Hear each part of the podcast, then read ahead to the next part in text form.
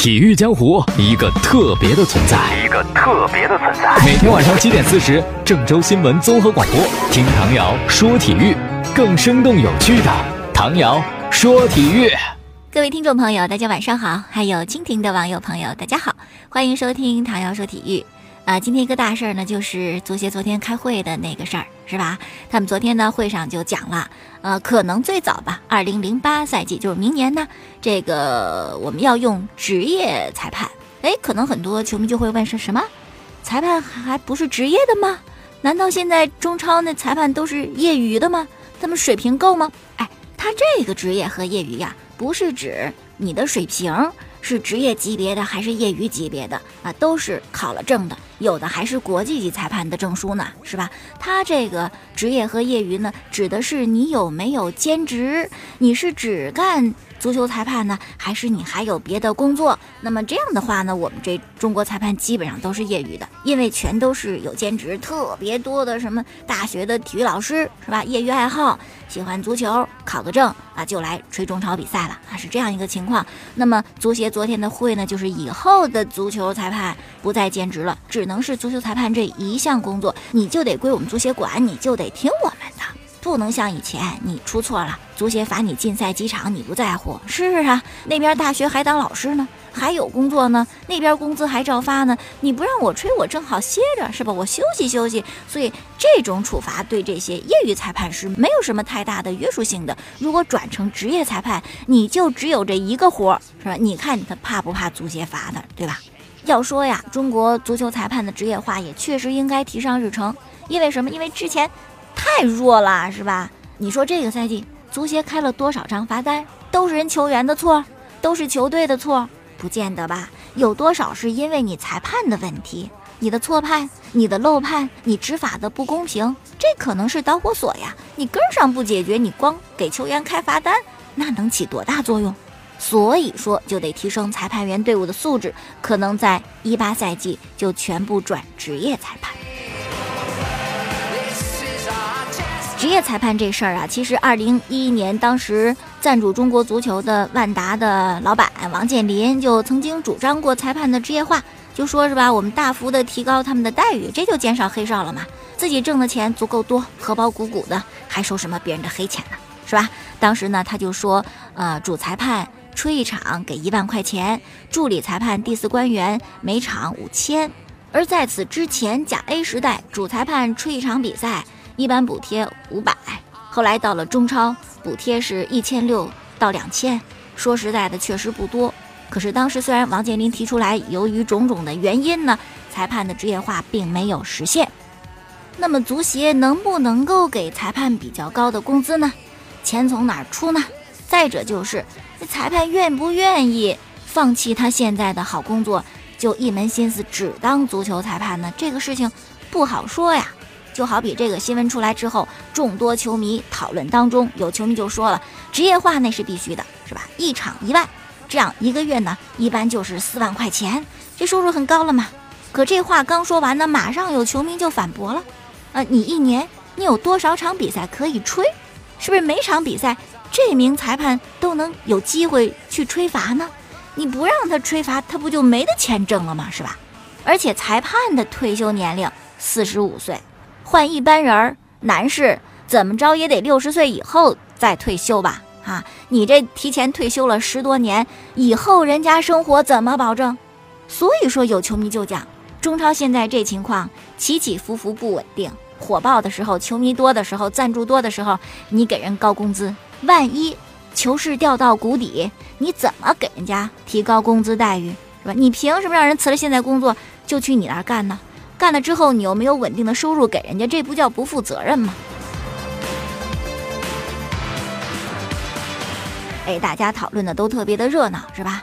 我现在说说我的一些看法和观点啊。首先呢，我觉得这足球裁判职业化肯定是一个方向，是吧？因为现在你看英超基本上全都是职业裁判了嘛，这一定是个发展方向。但是我们也要掂量清楚，什么叫做。职业裁判，我个人的理解和认为，不是说你没有兼职，你就是职业裁判了啊！就现在中超那么多的婚少、庸少，让他们辞了工作，只来足协干，他们就成为职业裁判了？那水平不还那样吗？那不还是错判漏判吗？何谈职业二字啊？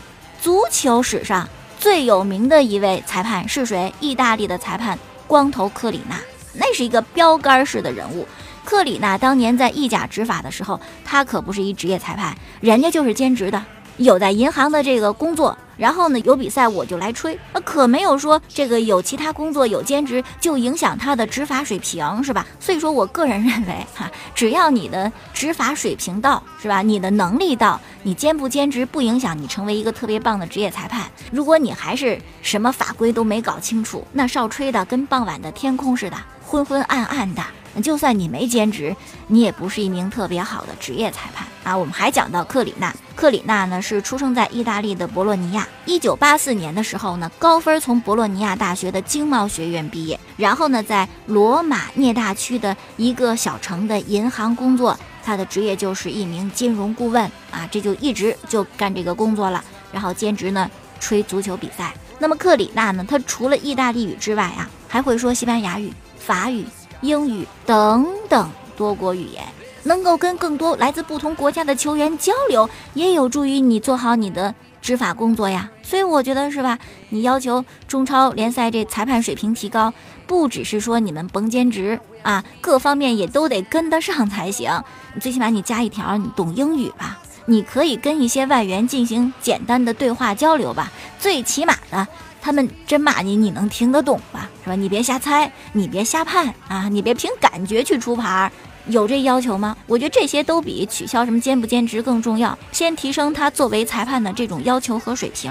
然后呢，中国足球裁判职业化还有一个问题啊，就是关于经济方面的问题。比如说英超是吧？他目前呢全面启用了这个职业的裁判进行执法。那么在英超呢，你当职业裁判，你挣得多呀。目前英超的主裁平均底薪六万英镑，执法一场呢津贴不少于一千英镑，还有其他的劳务费啊，一年下来呢十多万英镑收入吧，在英国就属于高薪阶层。那么日本呢也是亚洲北美足坛启用职业裁判最早的，他们应该是在零二年的时候，那么他们职业裁判的年薪呢是十二万美元左右，这收入在日本肯定也算高的了。那么目前中超的这个裁判，他们的收入是怎么样的呢？啊啊，首先呢是没有底薪啊，然后呢主裁执法一场中超比赛补助六千，助理裁判第四官员补助三千，这钱确实给的不多哈。但是裁判说了，我也不指着这个钱活，我们还有工作呢啊，工作都挺好的。比如说王迪、张雷，他们就职于企业。王迪呢是从事的什么信息产业的工作啊？这本身这工作待遇就不错。还有更多裁判一般都是院校老师，你像去年金少马宁啊，无锡职业技术学院的体育老师，而且这些人多数都有什么中高级职称，有的还是副教授。你以为他们会放弃他们现有的工作，变身为职业裁判吗？万一没有人愿意，你还哪来裁判来执法比赛呀？是吧？所以说呢，啊，不要想一出就是一出，有些确实是我们未来应该做到的。但你看看你现在做这个事情，你的条件成熟不成熟？目前肯定是不成熟的呀。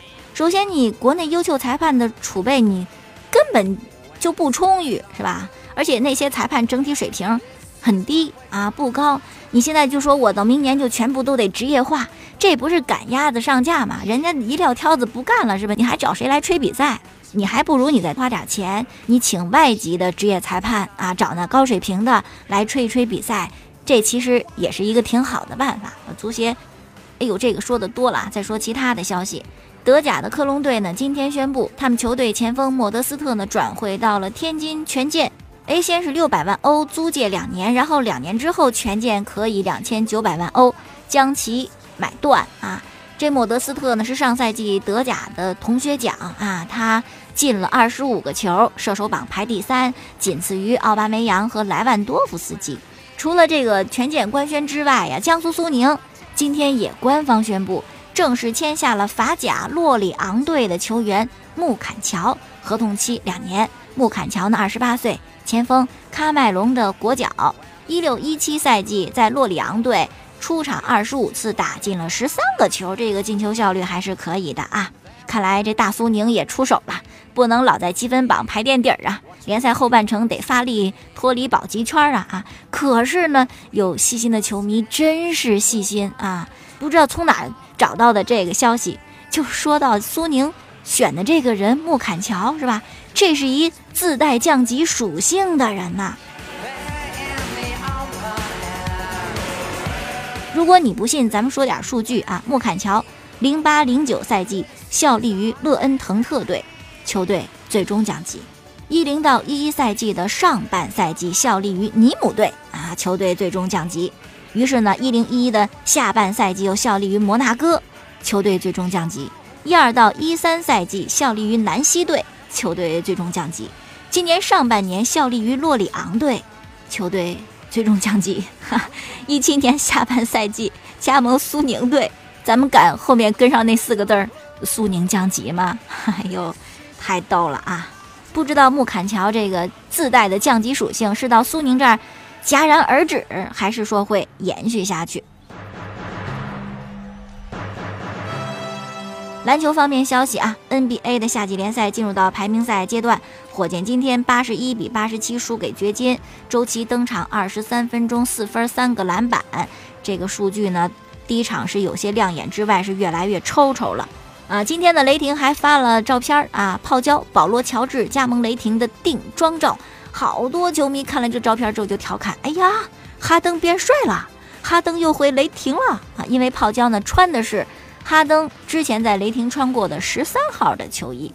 另外呢，就是小甜瓜卡梅罗安东尼啊，骑士和火箭。这个选择来选择去，可能天平会倾向于火箭吧。据说呢，火箭队、尼克斯队正在努力完成关于安东尼的交易。再说温网，哎，今年温网退赛的特别多，比如说男单的二号种子、三届赛会冠军德约科维奇，今天就因为手肘的伤势就宣布退赛了。这样呢，就错失了温网之后能够重返世界第一的这么一个机会啊。